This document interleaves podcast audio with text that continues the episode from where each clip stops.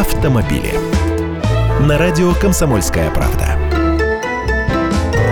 Здравствуйте! Бумажным ПТС осталось жить полгода. С 1 июля 2018 года их перестанут выдавать. И тут возникает три вопроса. Первое. Если перестанут выдавать паспорт транспортного средства на бумажном носителе, то что будут давать?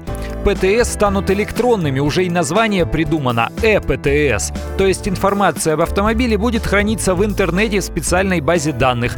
Гаишники получат к ней доступ, при продаже машины или смены владельца они будут вносить изменения в нее. И на основе ЭПТС будут выдавать свидетельства о регистрации, которые существуют и сейчас. И выписку можно будет получить. Второе. А нам что с прежним бумажным ПТС делать? Да ничего, жить по-прежнему, если нет желания возиться с документами.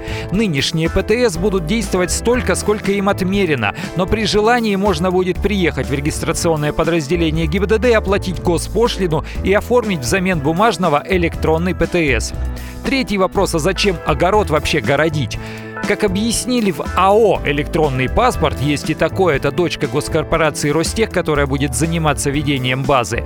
Это, во-первых, переводит документооборот в цифру, лишая нас еще одной бумажки. Во-вторых, позволит зашить в электронный ПТС в 7 раз больше информации о машине, чем есть в ПТС сейчас, чтобы потом предоставлять ее за денежки желающим купить этот автомобиль. Кроме персональных данных, естественно, имена, явки и пароли защищаются законодательством. Я Андрей Гречанников, эксперт «Комсомольской правды». С удовольствием общаюсь с вами в программе «Дави на газ» по будням в 8 утра по московскому времени.